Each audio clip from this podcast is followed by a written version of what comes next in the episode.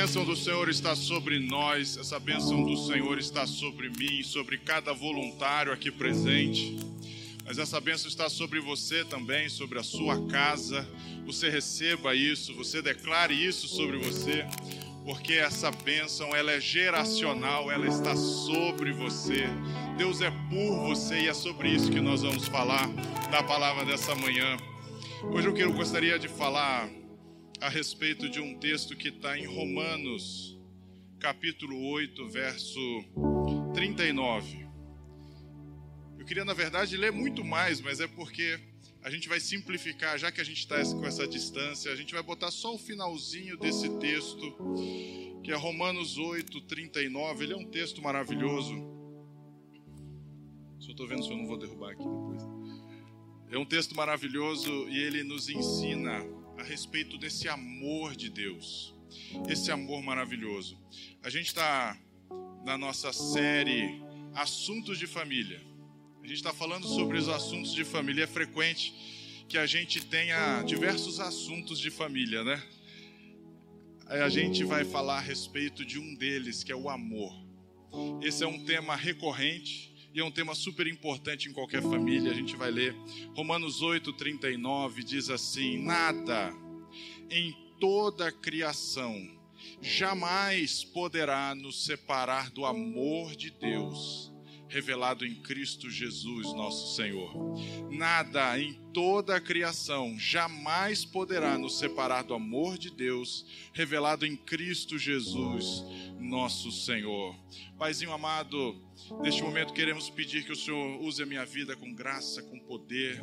Paizinho, que o Senhor possa ter liberdade de fazer aquilo que o teu Espírito Santo sabe fazer de cada coração que está ouvindo esta palavra, de cada um que está ouvindo este, este áudio ou vendo este vídeo, que o Senhor possa atender às necessidades específicas, particulares de cada um, entrando nos lares, nas casas, na saúde, nos relacionamentos, que a tua bênção seja derramada através desta palavra, em nome de Jesus. Amém e amém. Primeiro eu queria dizer obrigado a cada um dos voluntários que está aqui servindo, cada um deixou a sua casa para vir para cá. É um prazer poder servir com pessoas que são valentes, que são é, tão, tão é, com coração voluntário mesmo para a casa do Senhor. E eu quero também dizer obrigado e mandar um abraço ao pessoal lá do São José do Torto. Vim de lá agora essa semana. São pessoas que são amigos queridos, pessoas que Deus me deu a oportunidade de conhecer e de aprender a amar. Obrigado. Alguns deles estão assistindo esse vídeo também, estão assistindo esse culto. Quero dizer que é um prazer poder, poder me relacionar com pessoas assim. Eu queria falar então a respeito de amor nas famílias. Eu não sei se você é como lá em casa, mas a gente nasceu em casa assim que eu sou de quatro irmãos, são três irmãos, nós somos em quatro filhos lá em casa. E quando você tem muitos irmãos, bom, basta ter mais de um. Basta ter mais de um. Você já começa com aquela história assim: quem que é o preferido? Quem que é o preferido? É o caçula? É o mais velho? Não, mamãe gosta mais é da caçulinha, ela protege. Olha lá em casa, o que a Bel é protegida não está escrito, é a caçula. Mas ela acha que não, ela acha que é a, a Carol, que é a mais velha, a mais velha. Não, sou eu, tá? Eu sou o mais velho. Se falar que é a Carol, ela briga comigo. As pessoas acham, cada um acha que ou é ele ou acha que é o outro e tem essa confusão. Quem que é, quem que ela, quem que o papai gosta mais? Quem que a mamãe gosta mais? Esses assuntos às vezes acabam sendo reproduzidos, acaba, a gente acaba projetando isso para o nosso relacionamento com o nosso Pai Celestial. Às vezes a gente acha que na verdade ele não ama mesmo a gente, ele ama mesmo é o outro. Ele gosta, ele tem preferência mesmo é pelo outro. Uma vez eu ouvi um pastor contando uma história de quando ele começou a namorar com a namorada dele, que depois veio a ser a esposa dele.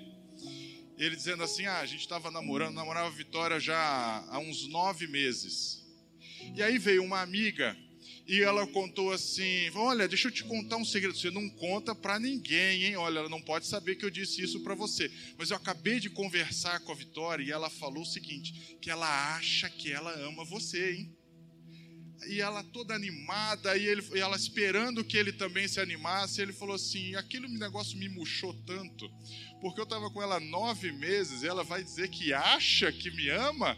Acha não me dava nenhum tipo de segurança. Acha me fazia pensar que ela poderia gostar, poderia não gostar, ela aquilo podia dar certo, podia não dar certo, podia ser de qualquer jeito. Como assim ela acha que ela me ama? Achar que ela me ama não me fazia sentir seguro, ao contrário, me fazia sentir inseguro. Eu achava que eu tinha que me esforçar mais, eu achava que eu tinha que melhorar meu jogo, eu tinha que eu tinha que esconder mais meus defeitos ou fazer alguma coisa para impressionar mais. achar que me ama só colocava pressão em cima dos meus ombros. Eu tinha que eu tinha que então dar um jeito de fazer com que ela tivesse certeza. Aí ele conta assim, é, bom, eu agora posso dizer, né, que ela acabou que ela criou juízo e no final ela passou a ter certeza e faz 30 anos já essa conversa que ela achava que me amava. A partir de agora ela tinha certeza que ela me amava. A gente casou e está 30 anos juntos. Eu queria então nessa nessa manhã conduzir você do eu acho para o eu sei. Às vezes você acha que Deus te ama e eu queria que você tivesse a certeza do quanto Ele te ama. Às vezes as pessoas elas elas vêm com essa mentalidade, né, e projetam o amor de Deus baseado na performance que ela mesma tem. Então fica assim, bom, eu fui para a semana a igreja, eu fui para a igreja a semana passada. Semana passada eu fui para a igreja. Da semana que vem as pessoas já vão dizer assim: olha, semana passada eu assisti o culto online eu, pô, eu já cumpri minha obrigação. Ou então, olha, eu fiz o bem, essa semana que passou eu fiz o bem. Olha, eu acho que agora ele me ama. Ou então, eu ajudei quando os vizinhos da igreja precisaram, fui generoso, eu fui gentil com meu vizinho. Ou então, eu resisti à tentação, eu mereci o amor dele. Eu acho que agora talvez ele me ame. Depois de tudo isso que eu fiz, acho que agora ele vai me amar. Você sabe qual é o problema desse tipo de abordagem? É quando você começa a não ir tão bem assim. Porque aí você não tem mais motivo para achar que ele te ama. E aí você fica. O nome, o nome disso é, é, é A gente faz uma coisa né, muito normal. A gente acaba fazendo o que se chama de projeção. A gente projeta um comportamento humano, que é o que a gente conhece, e projeta isso para Deus como se ele agisse da mesma forma como a gente age. Você começa a não ir bem, você comete erros na sua vida, você vacila feio, e aí quando as coisas saem do trilho, e aí você vai dizer assim, você vai achar que Deus vai olhar para o outro lado e vai achar outra pessoa para amar. Porque é isso que as pessoas fazem, não é? A gente acaba fazendo assim, as pessoas, e aqui está uma chave para a sua vida com Deus. As pessoas, elas podem amar condicionalmente eu vou te amar se você. Uh, e somente se você fizer tudo certinho, se você nunca errar. Eu vou te amar se você me tratar da melhor maneira todos os dias. Mas se você me decepcionar, eu vou olhar para o lado vou encontrar outra pessoa, hein? E você acha que com Deus é assim.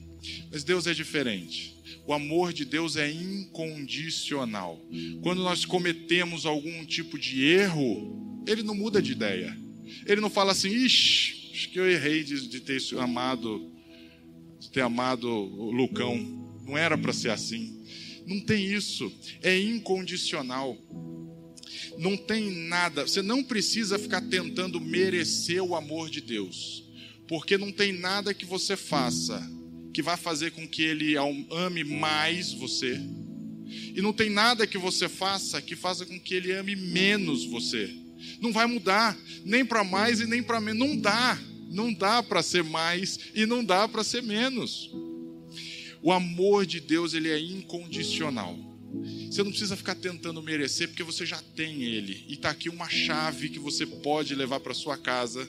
Esse é um presente de Deus, é um dom, é uma dádiva. Você só precisa receber esse amor pela fé. Você não precisa fazer nada, você não precisa tentar merecer. Ele, esse amor já está lá à sua espera.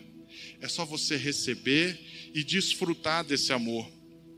Às vezes as pessoas dizem assim: não, eu preciso me limpar primeiro, eu preciso resolver esse assunto na minha vida, eu preciso ficar melhorzinho, eu preciso ser bom o suficiente para poder merecer esse amor, e aí sim eu posso acreditar que Deus vai ser capaz de me amar, né? Mas você quer aprender um segredinho? Tira a pressão dos seus ombros, relaxa, respira, porque Ele já te ama nesse exato momento. Ele já te ama nesse exato momento. Ele já te amava quando você estava errando, ele já te amava quando você tinha saído dos trilhos, quando sua vida deu errado. Ele já te amava naquele momento e ele te ama agora. Mesmo se você estiver falando assim, agora eu estou chutando o pau da barraca, não tem problema, ele continua te amando. Foi por isso que a gente leu esse texto hoje. Nada, nada, jamais poderá nos separar do amor de Deus revelado em Cristo Jesus, nosso Senhor. Você tem que crer que você é um homem marcado e escolhido, uma mulher marcada e escolhida para receber esse amor. Deus colocou sobre você esse amor. E agora você é amado ou você é amada para sempre. Nada vai tirar isso da sua vida. Ah, mas eu, eu não acredito nisso, pastor. Eu acho que na verdade, eu preciso sim ter boas ações, só assim Deus vai ser capaz de me amar. Não tem problema você acreditar nisso, Deus continua te amando. Mas, pastor, eu sou ateu, eu não acredito nem em Deus. Bom, mas Ele continua te amando. Isso daí não tem o poder de tirar o amor de Deus da sua vida. Ah, pastor, você fala isso porque você não sabe. Eu já cometi tanto erro na minha vida, eu fiz tanta atrocidade. Meu passado me condena. Meu passado me condena. Olha, deixa eu te falar. Nada que você tenha feito muda o amor de Deus por você. Ah, pastor, você não, você não sabe. Eu tenho um vício eu tenho um vício, eu sou preso a esse vício há anos e eu estou lutando com isso, mas eu ainda sou preso a esse vício. Ou então, você não sabe, eu ainda luto com a minha personalidade, é muito forte, eu arrumo confusão, eu brigo com todo mundo. Deixa eu te falar, isso não cancela o amor de Deus sobre você. Isso não cancela. Bom, então quer dizer que eu posso fazer qualquer coisa e está tudo bem? Isso é o voucher. Já que ele me ama, tenho o passe livre, posso fazer qualquer coisa que vai estar tudo bem do jeito que você está falando. É isso, né? Não, não é isso. Eu estou dizendo que ele vai continuar te amando. Mas certamente, se você está no erro, ele não está amando as suas ações. Se teu filho faz uma coisa errada, ele quebra aquele vaso de estimação que você ganhou da sua avó. Você vai deixar de amar o seu filho? Não. Significa que você está adorando o fato dele estar tá quebrando aquele vaso? Também não. Você continua amando a pessoa, mas você pode abominar as ações que ela está cometendo. Esse é o grande segredo. Ele sabe Deus pode estar tá te vendo e vendo que você pode estar tá fazendo as coisas que não agradam ao nome dele, mas ele não deixa de te amar. E ao contrário, ele sabe o quanto aquelas ações te fazem mal, o quanto aquilo vai te afastar dele, vai te fazer sentir vergonha dele, e ele não quer nada disso para você, ele continua te amando.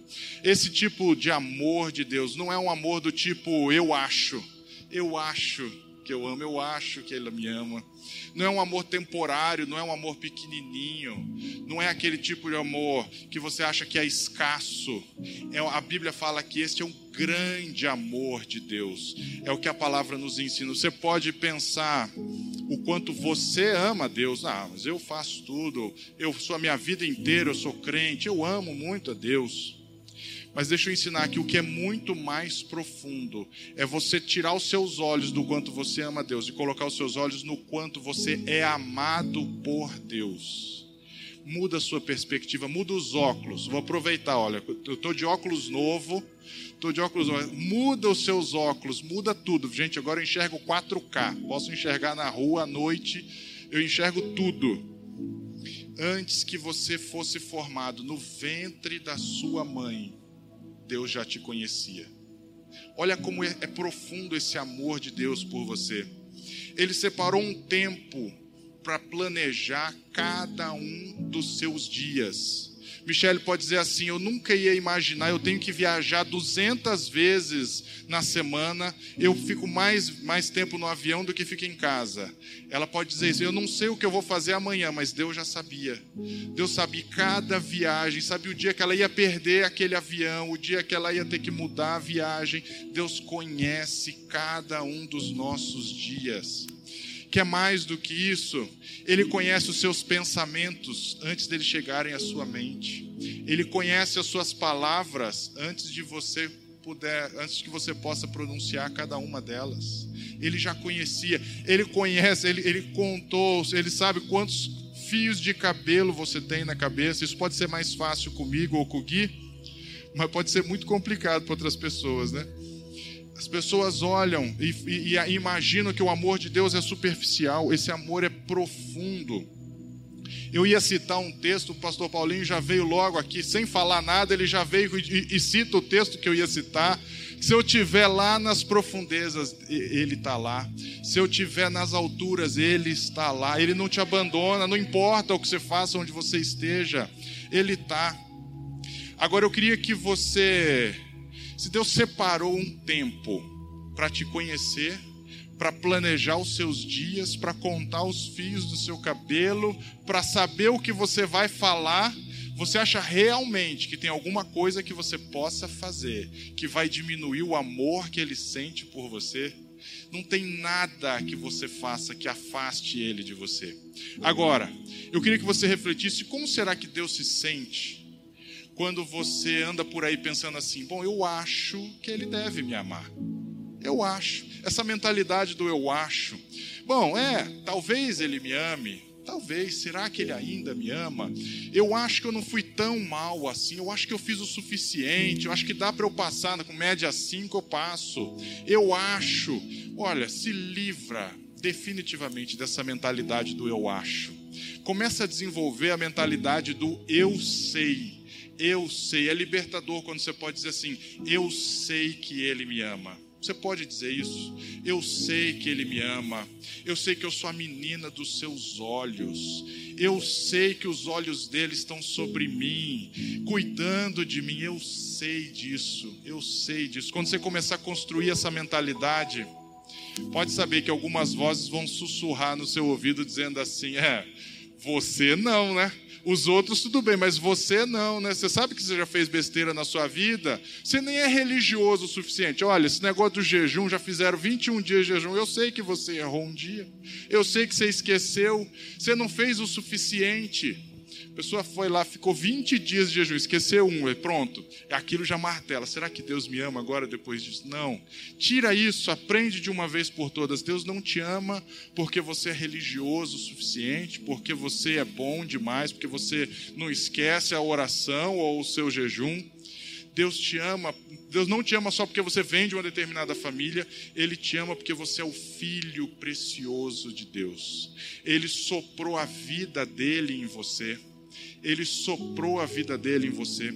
Quando você recebe esse amor, você consegue viver, você respira, você vive com confiança, você, você vive com ousadia. Quando você sai do eu acho para o eu sei, você para de ficar tentando merecer esse amor, você para de colocar pressão em você mesmo, você para de se esconder achando que ele está bravo com você, você vai viver seguro sabendo que seu Pai Celestial te ama. Agora eu queria ajudar a construir essa mentalidade do eu sei, a sair daquela mentalidade do eu acho, como construir essa mentalidade do eu sei. A palavra ensina a gente a construir essa mentalidade do eu sei, ao invés do eu acho. Eu quero te mostrar dois personagens. Só dois. Tinha vários para falar. Quero falar só de dois personagens. Eu queria falar a respeito de João, o discípulo de Jesus, João, que escreveu um dos evangelhos. É, ele escreveu o Evangelho de João. Agora eu não sei se você já reparou, ele nunca, quando Mateus escreveu o Evangelho de Mateus, ou Lucas escreveu o Evangelho de Lucas, ele falava a respeito dele mesmo, ele dizia: Bom, Mateus estava lá, ou então Lucas estava lá. João não. João ele muda essa perspectiva e ele nunca se refere ao seu próprio nome. Quando ele conta as histórias de Jesus ele vai falar que ele estava no meio da história, ele se refere a ele mesmo como o discípulo que Jesus amava. Ele não falava João, ele falava o discípulo que Jesus amava. Note que era ele mesmo falando dele mesmo. Então ele dizia assim: ele faz isso quatro vezes, né? Pega lá, João capítulo 13, ele diz assim: Bom, e o discípulo a quem Jesus amava ocupava o lugar ao lado da mesa dele. Como se ele tivesse. Tá, é basicamente ele dizendo assim: João estava do lado de Jesus. Mas ele não fala isso, ele diz assim: e o discípulo que Jesus amava estava do lado de Jesus. Olha como ele faz isso. Você fica imaginando os outros discípulos lendo esse texto? É como se fossem os irmãos dizendo assim: ai que folgado, ele acha que só ama ele. Ai que absurdo, é abusado esse João, né? Quer dizer então que agora Jesus só amava ele, não amava a gente. Claro que ele amava a gente também, ai que cara folgado. Pode parecer que é folgado, mas na verdade ele estava ensinando a gente: olha, começa a construir essa mentalidade. Jesus te ama, Jesus te ama. E esquece o que os outros vão pensar, foca nisso: Jesus te ama. Aí você vai ver depois ele disse assim: é, ele não disse assim, quer ver? Quando Jesus ele, quando Jesus está na crucificação, na crucificação, ele olha, tá lá a mãe de Jesus e João do lado da mãe de Jesus. Aí como é que João descreve aquela cena? Ele descreve assim: e Jesus tal, e estava a mãe de Jesus e o discípulo que Jesus amava ao lado dela. Você imagina? Quer dizer então que você acha que, que Jesus não amava a mãe dele? Jesus talvez amava a mãe dele mais do que amava o próprio João. Mas Jesus, João não estava colocando o foco dele no amor aos outros, não importa isso, cada um que vai lidar com o seu. Ele estava olhando para eles, eu quero, eu quero me estabelecer nesse amor. Ele estava lá, a mãe de Jesus e o discípulo que Jesus amava. As pessoas podiam olhar aquilo, mas que cara folgado, que cara abusado. Você acha que está certo ele fazer isso? Bom, você pode criticar ele, mas eu vou dizer um negócio: esse cara, ele estava construindo essa mentalidade do eu sei. Eu sei que ele me ama. Eu sei que eu sou aquele que ele me ama. Ele depois, ele depois ele disse assim, a última vez que ele fala isso, é quando ele diz assim: Bom, e estava João do lado do outro discípulo. Estava né? João do lado de Lucas. E aí ele não diz assim, João estava do lado de Lucas, ele diz assim, e o discípulo que Jesus amava estava do lado de Lucas. Mas por que, que ele não falou o discípulo que Jesus amava estava do lado do outro discípulo que Jesus amava? Porque certamente Jesus amava os dois. Ele não, ele estava estabelecendo a mentalidade de eu sei o quanto ele me ama. Eu não quero comparar com os outros, eu não quero saber, eu quero saber o quanto eu sou amado por Cristo. Era isso que ele estava fazendo. Ele estava estabelecendo essa mentalidade do eu sei. Você devia fazer igual João, sabia? Você talvez não precise colocar isso no seu cartão de visita, né? Eu sou o filho que Jesus ama, né? Eu não sou, sou o filho que Deus ama. Você, mas você pode desenvolver essa mentalidade do eu sei que Deus me ama. Eu sou aquele que Ele ama. Você não precisa ficar gritando isso, mas você no seu coração você pode dizer: Eu sou aquele que Ele ama. Eu sou o filho que Ele ama. Você acorda pela manhã, você pode dizer assim: Ei, paizinho, bom dia. Sou eu aqui, ó, filho que você ama, hein? Sou o filho que você ama, tô aqui, ó, tamo junto hoje, hein? E ao longo do dia você pode dizer, paizinho, eu te amo, mas olha, deixa eu falar um negócio. Eu sei que eu sou aquele que você ama. Eu sei, fala a verdade, você me ama. Eu sei que você me ama. João era como aquele irmão mais novo, né? Que diz que ele é o favorito dos pais dele. Eu comecei contando essa história. Ele é o favorito. Ele era o favorito. Ele começou a dizer isso: Eu sou o favorito. Eu sou o favorito. E às vezes a gente ouve, e, e já, eu já ouvi até alguém dizer assim: ah, imagina, Deus não tem favorito.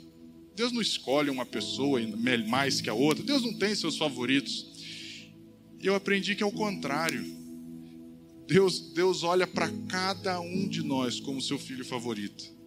Você é o filho favorito, você é o filho favorito. Você pode olhar e você pode dizer assim: é, Paizinho, eu sou o favorito Toneguchi, tá? Eu sou o favorito Toneguchi, eu sou a favorita Capasso, eu sou o favorito Silva, eu sou o favorito Ramos.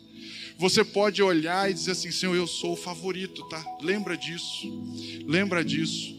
Paizinho, eu sou o favorito Toneguchi, eu preciso da sua ajuda. Eu sou o favorito Ramos, me ajuda, me socorre. E ele vai te socorrer. Ele está esperando por isso. Você quer ver um segundo personagem? Lázaro. Lázaro. Lázaro, ele então tinha a família dele. Lázaro, Maria, Marta e Lázaro, eles eram amigos de Jesus. Mas Lázaro ficou doente. E as irmãs de, Jesus, de, de Lázaro olharam para Lázaro e falaram: ele vai morrer ele vai morrer. Então elas mandaram um recadinho para Jesus. Jesus estava fora da cidade. E eles mandaram um recadinho para Jesus, pedindo: Jesus, vem para cá e ora por Lázaro, porque ele vai morrer. Jesus estava em outra cidade, mandaram um recado. Agora, o recado ele não dizia assim: Jesus, nós te imploramos, nós te imploramos, por favor, vem orar com Lázaro. Você sabe o quanto ele é seu amigo, o quanto ele foi fiel a você, o quanto ele foi leal. Olha, você sabe que Lázaro te ama muito, vem orar com Lázaro. O recado não dizia isso. O recado, Marta e Maria acharam que seria mais eficaz, acharam que seria mais persuasivo se, ela, se elas se elas pudessem inverter essa ótica. E aí o recado dizia o seguinte: Jesus, está enfermo aquele que você ama. Ele não disse está enfermo quem ama você. Ele, disse, ele achou assim: não, peraí, peraí, peraí. Eu vou mover o coração de Jesus se eu focar no amor dele pelo meu irmão e não do meu irmão por ele. Jesus é o seu amor que é perfeito, que é eterno. É esse amor, por, por este amor. Vem cá, ora por ele. Ele está precisando tanto de você. Elas focaram, elas não, não, não, não passaram tentando convencer persua, persuadir Jesus de que na verdade ele merecia, nada disso. Olha o resultado dessa mentalidade do eu sei. Eu sei, Jesus, eu sei que você ama meu irmão, vem orar por ele. Pronto. Quando Jesus chega, Lázaro é ressuscitado. Olha o resultado dessa mentalidade. Essa mentalidade produz frutos práticos na sua vida. Às vezes a gente passa um tempo tentando convencer Deus de que a gente ama Ele, de que merece a atenção dele, né? Senhor, eu assisti o culto online essa semana que passou, eu segurei a língua, não falei mal daquela pessoa, mesmo ela merecendo. Senhor, eu tenho feito tudo direitinho, por misericórdia, vem me ajudar. Ao invés de fazer isso, por que você não faz como Marta e Maria e diz: Senhor, aquele que o Senhor ama precisa de ajuda? Aquele que o Senhor ama precisa de cura. E quantos que estão na nossa lista de oração, hein, pastor? Quantos que não estão precisando de cura? Você pode dizer, Paizinho, aquele que o Senhor ama precisa dessa cura. Paizinho, aquele que o Senhor ama está sozinho, está triste, está em depressão. Aquele que o Senhor ama está com um filho dando trabalho, saindo do caminho, está com uma filha perdida, uma filha em depressão, está precisando que o Senhor reconstrua o casamento. Paizinho, olha, o filho que você ama precisa do teu socorro. O filho que você ama precisa. Isso move Deus. Não é mostrar o quanto você ama Ele, é o quanto Ele ama você. Isso move Deus. Reconhecer que você entende o quanto Ele te ama. Agora, diante disso, você tem como chegar ousadamente perante o trono de Deus e pedir. A palavra diz isso, né? Vocês podem, chegue ousadamente perante o trono de Deus. O Pai tem prazer em ver que você sabe o quanto Ele te ama. Que você sabe que você é profundamente amado do Pai. Por isso que a palavra fala para você chegar com ousadia ao trono. Você não precisa chegar como se fosse, sabe, um inválido um vermezinho seco da poeira, sabe, aquele eu, eu, não sou nada. Você não precisa disso. Eu fiquei imaginando, eu fiquei imaginando, imaginando o Léo. Vocês conhecem o Léo? O Léo, imagina ele baixa o ombro e baixa a cabeça. Ele vai, tem hora que ele faz isso. Aquilo que quer, me matar é quando ele faz isso. Ele abaixa a cabeça, baixa o ombro, ele chega assim, faz todo curvo. E aí ele fala: Papai, ô oh, papai, desculpa, papai. Eu sei que você está ocupado, papai. Quando ele fez isso a primeira vez, aquilo acabou comigo. Acabou comigo. Depois nunca mais também. E imagina, mas você imagina essa cena, ele chegando, olhando para baixo, daí né, você é um filho que diz assim: Olha, eu sei que eu não mereço. Me desculpa te atrapalhar aí. Eu sei que você está trabalhando, você está ocupado. Olha, Deus, me desculpa. Ô pai, eu, eu, sei que eu não mereço, eu sei que, né, quem sou eu para pedir isso, mas me ajuda a fazer esse dever de casa. Se a Laurinha fizer isso com você, você se sente como? Você não se sente nem com raiva dela, você fica se sentindo o pior pai do mundo. O que, que eu fiz para minha filha me tratar assim? O que, que eu fiz para o meu filho me tratar assim? Pô, graças a Deus, graças a Deus. Nem Léo nem Rafa tem isso, ao contrário, né? Esses dias estava lá, o Léo virou no elevador e falou: metralhadora de bumbum, querendo me dar, dar, dar soco no meu bumbum. Mas o que, que é isso? Moleque já perdeu o respeito mesmo, né? Esse daí já não. Ele sabe que eu amo ele, ele sabe que eu faço tudo por ele. Ele já sabe disso. Não é muito melhor. É outro relacionamento quando seu filho tem ousadia para chegar até você. É outra alegria. Eu, como pai, falo assim: eu acho que agora eu estou acertando. Aqui eu estou certo. Meu menino tem segurança de chegar. Meu menino tem, ele é seguro. Caso contrário, ia dizer: onde foi que eu errei? Né? Aquele menino que veio, ah, paizinho, desculpa, eu sei que eu não mereço, mas olha, veja bem. Você vai dizer o seguinte: pô, o problema nem é que eu não amo ele, porque eu daria o mundo por ele. O problema é que ele não sabe o quanto eu amo ele.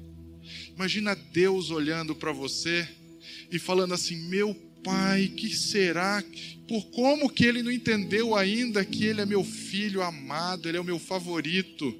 Como ele não entendeu isso? Esse mesmo pastor que eu contei a história da namorada dele, ele contou que a filha dele, um dia estava com 10 anos e chegou lá e falou assim: Olha, papai, eu quero sair com as minhas amigas, a gente vai para o shopping e você me dá um dinheiro? Eu dou, dou. Ó, pega lá minha carteira, tá lá na, em cima do móvel, só você abrir lá e pegar, pega lá o dinheiro. Ai, obrigado, papai. Deu um beijo nele e ao invés de ir em direção ao móvel, foi embora. Ele falou: Mas você não vai pegar o dinheiro? Eu já peguei, papai. Eu sabia que você ia deixar. É isso, é isso. Tem essa confiança de você saber que seu pai te ama, de saber que ele quer te dar os presentes, de saber que ele tem prazer em te abençoar. Pode chegar para o seu pai e pedir, porque ele te ama. Por que você não faz o mesmo que seu pai celestial? Você vai colocar um sorriso, um sorriso no rosto dele. Você vai começar a se aproximar dele como quem sabe que ele te ama. Você, vai não ter, você não precisa ter medo de pedir, não precisa ter medo de chegar. Ele te ama, ele tem prazer de te dar tudo o que você precisa. Você pode se aproximar dele sabendo que ele é por você. Ele não é contra você. Ele não está lá para te julgar, para te condenar. E era isso que esse texto, eu, que eu, eu falei que eu poderia ler muito mais. Esse texto ele começa dizendo isso. Ele diz assim: Quem te condenará? Pois é Cristo quem morreu por você. Quem vai te condenar? Ninguém te condena. Ao contrário, nada em toda a criação jamais vai te separar do amor de Deus revelado em Cristo Jesus. Ele não tem nenhum prazer em te ver inseguro, indigno, se amargurando, né, se dando chibatada aqui, se, se punindo pelos seus erros do passado. Você deixa tudo para trás e começa a se aproximar ousadamente perante o trono do Pai. Você pode começar agora a sair da mentalidade do eu acho e ir para a mentalidade do eu sei que Ele me ama, eu sei que Deus me ama, eu sei que eu sou amado de Deus. Por isso você pode chegar para o seu pai, você pode dizer exatamente o que você precisa. Você pode fechar os seus olhos e você pode dizer: faça isso agora, feche seus olhos e diga: Pai, aqui sou eu, o filho que você ama. Paizinho, sou eu, seu favorito. Lembra de mim? Sou eu, quero chegar agora perto de você, sabendo que não há condenação, que não tem acusação, que Jesus Cristo já levou sobre si toda a condenação e toda a acusação. Paizinho, sou eu que estou aqui aquele que você ama. E eu preciso que o Senhor ajude a minha família, eu preciso que o Senhor abençoe a minha casa, eu preciso que o Senhor traga cura, eu preciso que o Senhor me traga libertação, que o Senhor recupere e restaure a minha família, que o Senhor restaure o meu filho, que o Senhor restaure a minha filha. Paizinho, sou eu, sua favorita que está te pedindo. Olha para mim, eu preciso de ajuda. Faça essa oração. Muda a sua mentalidade. Paizinho, eu preciso que o Senhor abençoe a minha família, que o Senhor restaure o meu casamento. Você vai descobrir que imediatamente você vai viver o céu no seu casamento, porque Deus é por você. Você vai viver o paraíso de Deus na terra, porque Deus é por você. Ele te ama. Você vai mudar essa mentalidade de hoje em diante. Você vai esquecer o eu acho que Ele me ama, e você vai passar a crer com absoluta certeza e você vai criar essa mentalidade do eu sei que Ele me ama, eu sei que Ele me ama, sem dúvida, sem hesitação, eu sei que eu sou o amado de Deus. Ele tem prazer em você e Ele te ama incondicionalmente. Você pode crer nisso, e se você recebeu essa palavra no seu coração, você diga amém. Eu recebo isso na minha vida, eu declaro isso sobre a minha casa, eu declaro sobre os meus filhos, eu declaro sobre o meu relacionamento. Eu creio que eu sou amado de Deus, eu sou seu filho favorito. Você pode adorar o nome do Senhor.